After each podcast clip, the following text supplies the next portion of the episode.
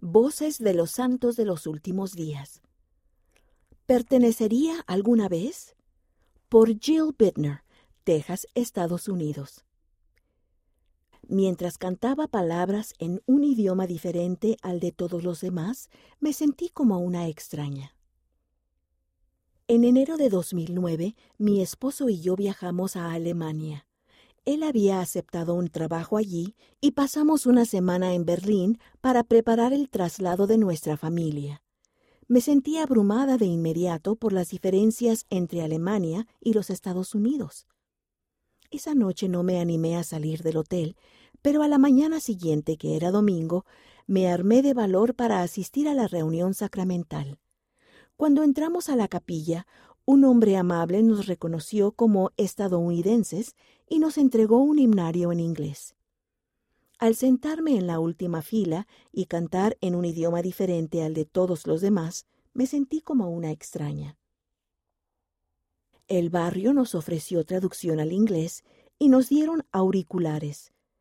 En la mitad de la reunión deseé quitármelos y volver a mi barrio en los Estados Unidos, pero cuando canté la segunda estrofa de Qué firmes cimientos, el Espíritu Santo se apoderó de mi corazón. En mar o en tierra, en todo lugar, de todo peligro, os libra Jesús. Sentí que el himno era un mensaje del Señor. Me corrieron lágrimas por las mejillas mientras iba deprisa hacia el vestíbulo, donde un hombre de mirada bondadosa me ofreció su infalible paquete de pañuelos desechables de bolsillo. Todas las personas del barrio siempre llevaban uno. Tres años y medio después, en la misma capilla, una mañana de domingo del mes de junio, el organista comenzó a tocar un himno. Abrí mi himnario en alemán y comencé a cantar. Fue allí cuando sentí que de nuevo me envolvía el Espíritu Santo.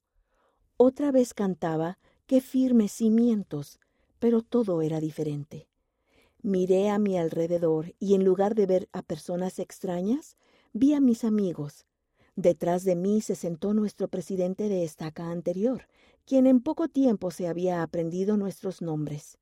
Mi hijo, que era diácono, se encontraba en la primera fila junto a los hombres jóvenes que lo habían visitado en el hospital cuando se le diagnosticó diabetes.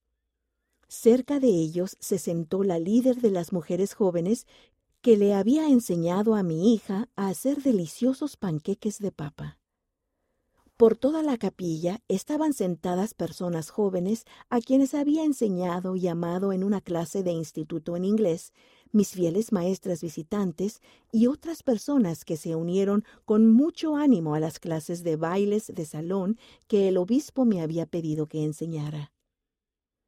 Las lágrimas me nublaron la vista, pero esta vez no huí de la capilla.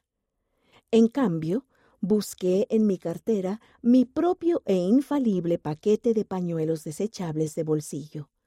Todas las personas del barrio siempre llevaban uno.